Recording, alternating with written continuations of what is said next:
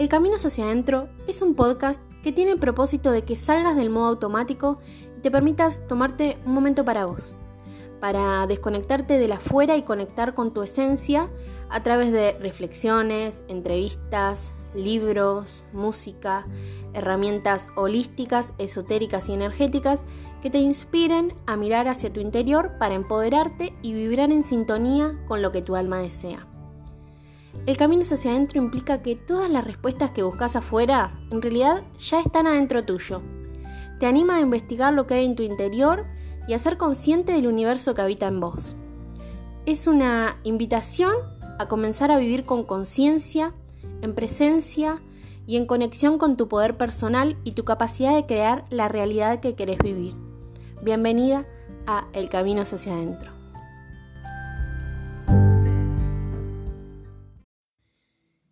Buenas, buenas, ¿cómo andan? Espero que estén muy bien.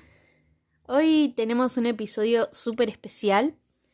La verdad es que me sensibilizó un montón prepararlo porque es un tema que me toca de cerca. En realidad que a todas o a la gran mayoría de nosotras nos toca de cerca y es la relación y percepción que tenemos de nuestro cuerpo físico. Desde niñas nos enseñaron que para ser felices debíamos seguir cierto estándar de belleza y que la forma de nuestro cuerpo debía ser de una determinada manera para estar presentables. Pero se les olvidó que todas somos diferentes. La sociedad puso el foco en el 90-60-90 y los medios de comunicación comenzaron a bombardearnos con publicidad de estereotipos de cuerpos específicos que resultan inalcanzables para muchas y que por supuesto trae consecuencias no solo a nivel físico, sino también a nivel emocional y psicológico. Porque si nuestros cuerpos no se adaptan a esas medidas, creemos que no merecemos respeto, ni tener autoestima, ni ponernos la ropa que nos gusta, ni comer sin culpa, y ni siquiera mirarnos al espejo sin querer desviar la mirada.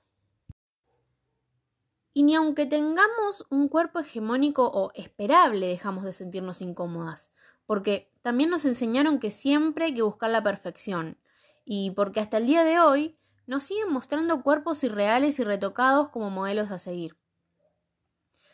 Ahí surge la frustración, porque nos comparamos, nos tiramos abajo y seguimos alimentando la creencia de que nuestro cuerpo como es está mal, que debemos cambiarlo para pertenecer y sentirnos mejor. Y esto hace que al final nunca estemos orgullosas del cuerpo que, nos tocó, del cuerpo que tenemos, porque siempre habrá algo más que modificar, algo más que rechazar de nosotras mismas. La semana pasada fue bastante movilizante para mí. Subí un video a Instagram donde le escribía una carta a mi cuerpo y en el que decidí por primera vez filmarme a mí misma en varias tomas. La verdad es que me costó un montón porque siempre me mantuve en el anonimato, ¿no? Detrás de cámara, detrás de la pantalla. Y si bien la relación con mi cuerpo mejoró muchísimo después de ser madre, la creencia de que mi figura no era digna de mostrarse en público seguía ahí, ¿no? Incluso hasta último momento dudé en subirlo y casi, casi, casi que lo borro. Porque animarme a aparecer implicaba cruzar un umbral enorme de miedo a la exposición que fui acumulando durante toda mi vida. Pero mm, publicarlo fue una gran decisión, porque una vez que estuve del otro lado, que ya lo publiqué, que ya estaba, es como que el miedo desapareció. Y ni hablar cuando empecé a recibir feedback de mujeres que me contaban que resonaban con el mensaje eh, o que se veían reflejadas en mi relato, porque por más que intenté poner en palabras mi propia experiencia, siento que es algo que nos pasa a todas en mayor o menor medida. A raíz de ese video, le di apertura a un par de encuestas y cuestionarios para que nos tomemos un momento y nos pongamos a reflexionar sobre ciertas cuestiones que quizás nunca habíamos tenido en cuenta y que me gustaría compartirte los resultados hoy acá. Si no llegaste a participar, podés ir respondiéndolas para vos misma a medida que las vaya mencionando a lo largo del episodio. Las primeras dos preguntas que hice fue, ¿estás conforme con tu cuerpo? ¿Alguna vez te sentiste insegura sobre él? En la primera pregunta el 65% de las encuestadas respondió que no está conforme con su cuerpo, mientras que en la segunda el 96% respondió que se sintió insegura en algún momento de su vida. Ambos son porcentajes altísimos. Esto me hace pensar que que no estemos conformes con nuestro cuerpo y nos sintamos inseguras surge por la creencia superinstalada de que para tener un aspecto físico aceptable tenemos que ser de determinada manera, ¿no? Y esto implica que tengamos que padecer un montón de luchas internas a diario que, por supuesto, bajan nuestra calidad de vida y nuestro bienestar. Dicho esto, y para que cada una vaya sacando sus propias conclusiones, me gustaría que te preguntes, ¿cómo y cuándo comenzó esta disconformidad? ¿Qué me llevó a sentirme insegura? ¿Qué o quiénes hicieron que estas creencias crezcan a lo largo de mi vida? Averiguar el origen de todo nos permite ir al fondo de la herida, ¿no? Como a la raíz, y sanarla de una manera más compasiva y amorosa. Por otro lado, el hecho de que exista un estándar de belleza provoca que nos desconectemos de nuestro cuerpo real, ¿no? Porque con el fin de conseguir eso que tanto deseamos ser, o mejor dicho, que creemos que deseamos ser, lo podemos someter a un montón de procedimientos que al fin y al cabo no son lo que nuestro cuerpo necesita, como dietas estrictas, ejercicio extremo, medicamentos, ¿no? Consumir medicamentos que callan lo que duele en vez de ocuparnos de curar el dolor, alimentos que no alimentan y bueno, etc. Entonces, actuamos de una manera automática, sin pensar, y nos ponemos un objetivo inalcanzable sin prestar atención a lo que verdaderamente nos hace bien. Porque cada cuerpo es diferente y por lo tanto no vamos a necesitar todas lo mismo. Y creo que esta desconexión con nuestro cuerpo físico viene de una desconexión en general que tenemos con nosotras mismas. Porque solemos ser muy mentales y nos vamos moviendo entre el pasado y el futuro sin estar realmente presentes. Otra de las preguntas fue, ¿alguna vez quisiste cambiar alguna parte de tu cuerpo? Y el 92% de las encuestadas respondió que sí. Claro está que no tiene nada de malo querer cambiar lo que queramos de él para sentirnos mejor, porque cada una es libre de hacer con su cuerpo lo que quiera. El tema es querer cambiarlo para los demás como para encajar y no para una misma. Y ahí está uno de los grandes motivos originarios de la inseguridad que solemos sentir, que es lo que las otras personas opinan o piensan de nosotras. Porque mucha gente recae en la práctica dañina de expresar su opinión sin tener en cuenta el efecto que esto produce en la otra persona, ¿no? A veces ni siquiera se dan cuenta cuando lo hacen y otras veces, bueno, sí, lo hacen para herir, ¿no? Pero de ambas maneras, nunca, pero nunca vamos a saber cómo esto le puede afectar a la persona que está recibiendo el comentario. Con respecto a esto, le pregunté a las encuestadas si alguna vez habían recibido un comentario negativo sobre su cuerpo, y el 93% respondió que sí mientras que pensándolo a la inversa, les pregunté si alguna vez habían opinado abierta y negativamente sobre el cuerpo de otra persona y el 77% respondió que sí. Dado que es un hábito que está muy instalado en la sociedad, me parece que hay que empezar por una misma, ¿no? Y dejar de criticar para ir generando cambios en lo colectivo. Y si de pronto se nos viene a la cabeza algún pensamiento de rechazo hacia nuestro físico o el de otra persona, que podamos parar un momento y tomemos conciencia de que en realidad criticar y señalar siempre va a producir un efecto nocivo y va a incitar a que la inseguridad corporal, tanto propia como ajena, siga creciendo. Hay un término muy conocido para esto y es el fat talk, que se produce cuando el aspecto físico se vuelve el eje de las charlas y a raíz de esto surgen diálogos, frases o chistes que generalmente no suelen llamar la atención, porque es como que están socialmente aceptadas, ¿no? Pero que generan un daño muy grande en la persona. Como por ejemplo, cuando alguien te remarca que como adelgazaste, ahora estás más linda, ¿no? O cuando alguien te dice que dejes de comer para no parecerte a algún objeto o animal grande. O cuando alguien dice que es fea simplemente para que le digan que no, que es linda, y de esta forma inconscientemente poner a su autoestima en manos de la aprobación de los demás. Podría dar mil ejemplos, las posibilidades son miles, ¿sí? Y todas están ahí, a la vista, en lo cotidiano. Pasa que no les prestamos atención. Lo que decimos impacta en nuestro entorno. Entonces, es necesario que empecemos a ser más conscientes, ¿no? Que despertemos y empecemos a cuestionar qué tipos de mensajes estamos recibiendo y cuáles estamos dando. Hay que dejar de naturalizar la violencia con respecto a la imagen, ¿no? Por ejemplo, al tiempo de haber empezado la cuarentena, salieron a la luz incontables memes haciendo alusión a qué tan gordos terminaríamos todos al estar encerrados tanto tiempo en nuestra casa. Miles y miles de chistes con respecto al peso, a los pantalones que dejaron de entrar, a las veces que abrimos la heladera, a los rollos que comenzaron a asomarse. Y la verdad es que no está bueno. No está bueno pasar por alto estas cosas, porque más allá de los complejos grandes o pequeños que tengamos, hay personas que de verdad sufren enfermedades terribles a, causa de la percepción que tienen sobre sí misma, que incluso hasta pierden la vida. Los expertos recomiendan tres maneras para comenzar a erradicar este tipo de situaciones de la cotidianidad. La primera es ampliar la mirada para dejar de poner el foco en lo corporal y comenzar a darle valor al carácter, a las potencialidades y a las fortalezas, ¿no? De esta forma, disminuye la inseguridad corporal y mejora la autoestima y la confianza personal. Se trata de hacerle lugar a quienes somos en lugar de cómo nos vemos. La segunda es darle importancia al lenguaje que estamos utilizando para describir la apariencia de un cuerpo, ¿sí?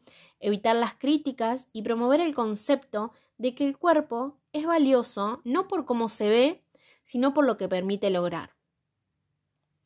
Y la tercera es tomar conciencia para dejar de aprobar o pasar por alto conversaciones, comentarios, chistes o cualquier tipo de difusión de violencia contra la imagen. Como te dije al principio, este tema es muy especial porque a todas nos tocó vivirlo en algún momento de la vida. Y después de la repercusión que tuvo el video y la cantidad de mujeres que participaron de las encuestas, Abrí la convocatoria para participar de manera activa de este episodio y las que quisieran colaborar me prestaran su voz para responder dos preguntas. La primera te la voy a compartir ahora y la segunda más adelante. La primera pregunta, que también te la podés hacer vos ahora, es ¿Cuál es la primera palabra que se te viene a la mente cuando pensás en tu propio cuerpo? Y las respuestas que recibí fueron Imperfecto. Disconformidad. Flacidez. Saludable. Inseguridad. Tregua. Insuficiente. Aceptación. Bipolar. Esbelto. Gorda. Paciencia. Sanación. Mirada ajena. Vida. Sobrepeso. Aceptación. Insuficiente. Vergüenza. Wow, fuerte, ¿no? Debo confesar que cada vez que me llegaba un nuevo mensaje y veía que había un audio por escuchar, se me ponía la piel de gallina. Porque, mm, nada, al escuchar estas palabras tan distintas, pero con tanta fuerza, pienso en el mundo único que a cada una le toca habitar, ¿no? Y que generalmente no tenemos ni idea sobre lo que piensa o le pasa a la de al lado realmente. Entonces creo que también una manera de ir sanando las heridas que tenemos con respecto a nuestro cuerpo es empezar a compartir lo que sentimos, ¿no? Que entendamos que no somos las únicas que pasan por esto y que el proceso de aceptarnos es más llevadero si lo hacemos acompañadas. A veces son cosas que tenemos muy guardadas, pero que necesitan ser expresadas para que podamos tomar conciencia del peso que cargamos al tenerlas adentro, ¿sí? Si querés, puedes decir en voz alta la palabra que se te ocurrió a vos ahora cuando te hiciste la pregunta y ver qué te genera decirla. Porque una cosa es tenerla en la cabeza y otra hacer la materia a través de la voz. Entonces, está ocupado poder generar charlas con amigas en las que se traten estos temas, ¿sí? Que podamos hablar desde el corazón, sin juzgar lo que le pasa a la otra y dando el apoyo necesario que a nosotras también nos gustaría recibir. Yo te prometo y te garantizo que la situación que te toca vivir se vuelve más liviana si te apoyas en otras, ¿sí? Te lo dice alguien que durante un montón de tiempo se aisló del mundo y se arregló sola, Incluso a cada rato me repetía la frase soy mi propio sostén como excusa para no compartir lo que me pasaba, ¿sí? Pero a veces necesitamos que nos sostengan, que nos abracen, que nos escuchen, que nos acompañen. Y esto siempre, pero siempre resulta balsámico para cualquier herida que queramos sanar.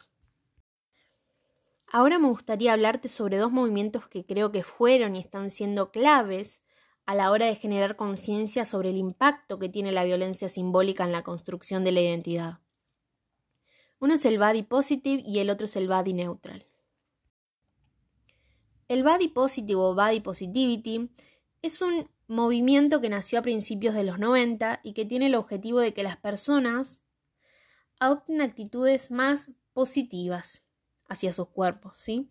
Mejorando la percepción que se tiene sobre la propia imagen, sea de la forma, característica o tamaño que sea, y valorando su identidad única. Nos incentiva a que nos sintamos bien con nosotras mismas porque al hacerlo entendemos que cada cuerpo es hermoso como es y que de nosotras depende que estemos cómodas habitándolo. Pero como saltar de la disconformidad a la celebración no siempre es fácil, surge el body neutral o body neutrality. ¿sí? Este movimiento se basa en comprender que somos más que un cuerpo y remarca la importancia de sentirnos bien más allá de vernos bien. Es decir, que seamos capaces de aceptar que a veces vamos a sentirnos más atractivas y otras menos atractivas y que eso está bien. Que no necesitamos sentir que somos lindas todo el tiempo para ser felices. Este movimiento también propone hacer un ejercicio que me pareció genial para transformar una charla interna negativa en una charla interna neutral, ¿sí? Que a su vez cambia la percepción que tenemos sobre eso que nos molesta de nosotras. Por ejemplo, si un pensamiento negativo recurrente es mis piernas son gordas y eso me molesta, con este ejercicio lo puedo cambiar por mis piernas me permiten caminar. Entonces ahí comenzamos a darle valor a eso que rechazamos y logramos que poco a poco ese rechazo vaya desapareciendo. Ambos movimientos laburan para que dejemos de sentirnos avergonzadas por no tener una apariencia que sigue el estándar de belleza construido culturalmente, ¿no? Y que comencemos a mostrarnos como somos, a sentirnos orgullosas de nuestro potencial único e irrepetible. La diferencia es que el body positive pone el foco en el cuerpo y el body neutral va un paso más allá, dejando de lado la imagen corporal. Más allá de la importancia que le damos a nuestro cuerpo, y siguiendo un poco la teoría del body neutral, me gustaría remarcar que no somos solo un cuerpo, que nuestro cuerpo no nos define, y que por supuesto hay más partes de nosotras que también necesitan ser valoradas y respetadas. Pero eso no quita que comprendamos que nuestro cuerpo es nuestra casa. Es el lugar que debemos habitar cada día de nuestra vida. Entonces está bueno empezar a darle más amor, a mimarlo, a cuidarlo conscientemente. Porque lo que le damos, nos lo damos, y porque lo que no le damos, nos lo quitamos. Sí, tenemos el poder de comenzar a mirarnos distinto. El tema es que no es fácil. Cuesta un montón soltar los complejos que acarreamos durante tantos años y cambiar el chip del ideal de belleza impuesto por la sociedad con el que crecimos. Como siempre digo, cada una transitará sus propios procesos que podrán ser más largos o más cortos que los de otras, pero lo importante es intentarlo. Intentar cada día ir deconstruyendo el concepto que tenemos sobre los cuerpos para comenzar a verlos como lo que realmente son, el vehículo amoroso que nos tocó en esta vida. La segunda pregunta que les hice a las mujeres que quisieron participar de este episodio y que también te podés hacer ahora vos fue, si tuvieras que sembrar una intención, un deseo para tu propio cuerpo, en una o dos palabras, ¿cuál sería? Y las respuestas que recibí fueron estas. Esfuerzo y constancia. Cuidado y dedicación. Amarlo, respetarlo. Energético y equilibrado. Aceptación. Ser amor. Salud. Aceptarme. Plenitud y expansión. Amor y fuerza. Salud. Calmar el fuego. Amor propio. Aceptación. Perdón. Aceptación y amor. Equilibrio y salud. Aceptación y agradecimiento. Amarme. Quererlo siempre. Salud. Te cuido y te abrazo. Emocionante. Creo que mm, las palabras que más se repitieron fueron amor, aceptación y salud. Esto me lleva a pensar que el deseo de querer estar mejor con nosotras mismas está ahí, ¿no? Latente, siempre. Solamente es cuestión de comenzar a escucharnos y conectar con ese deseo para hacer que la intención se manifieste. Desde ya les quiero agradecer de corazón a todas las mujeres que me prestaron sus voces para poner en palabras los sentimientos de tantas otras. La verdad es que fue una experiencia única que me encantó vivenciar, así que las honro y las abrazo. Para cerrar este tema, me gustaría compartirte una frase que me encanta de la poeta Naira Wahid, que dice, Le dije a mi cuerpo suavemente, quiero ser tu amiga. Entonces él respiró profundo y contestó, He esperado por esto toda mi vida. Bueno, ahora sí, vamos llegando al final del episodio de hoy, pero antes de despedirme me gustaría compartirte el texto del video que te comenté al principio. Si quieres verlo con música e imágenes, lo puedes encontrar fácilmente en mi Instagram, arroba universoyacti. Así que ahora, si querés, antes de escuchar este fragmento, puedes respirar profundo, ponerte las manos en el pecho, cerrar los ojitos y entrar en contacto con vos misma. Querido cuerpo, escribo esto mientras me doles, mientras tratas de llamar mi atención de todas las maneras posibles para que comience a cuidarte y ocuparme de vos. Entiendo, entiendo el mensaje. Yo también estoy cansada de esta guerra que inicié contra vos. Pero dame tiempo. No es fácil. No es fácil cortar con tantos años de habernos llevado mal. O mejor dicho, de haberme llevado mal con vos. Te pido perdón, porque realmente me creí lo que los demás decían de vos, y permití que mi percepción cambie una y otra vez según la mirada y opinión ajena. Te pido perdón por todas las veces que no te miré para hacer de cuenta que no estabas ahí. Es que si te ignoraba, no aparecía el rechazo. ¿En qué estaba pensando? Queriéndote cambiar para que te parezcas otros cuerpos, cuando todo lo que necesitaba ya lo tenías vos.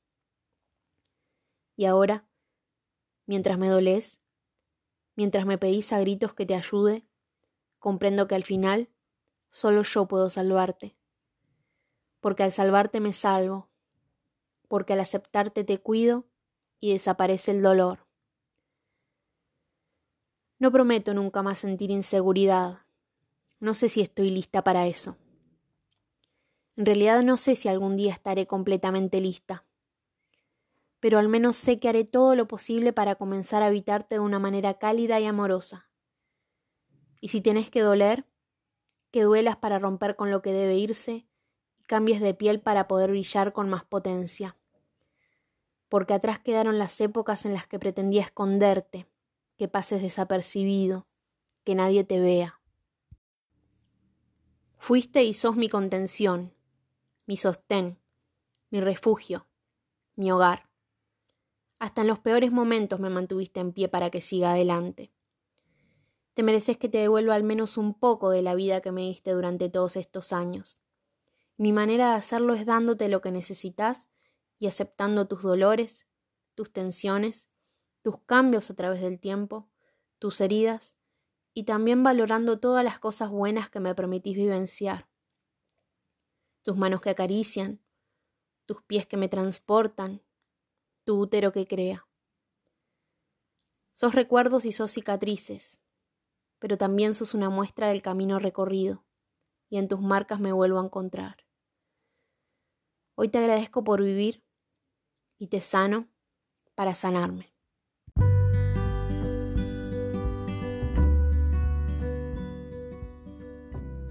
Eso es todo por hoy. Espero que lo reflexionado en este episodio te ayude a empezar a cuestionarte, a mirarte de una manera más amorosa. Y por supuesto, a dejar o a empezar a dejar atrás las limitaciones que te impiden estar a gusto con vos misma, con quien sos y con el cuerpo que te toca habitar. Nos escuchamos en el próximo episodio de El Camino hacia adentro. Gracias, gracias, gracias por estar ahí.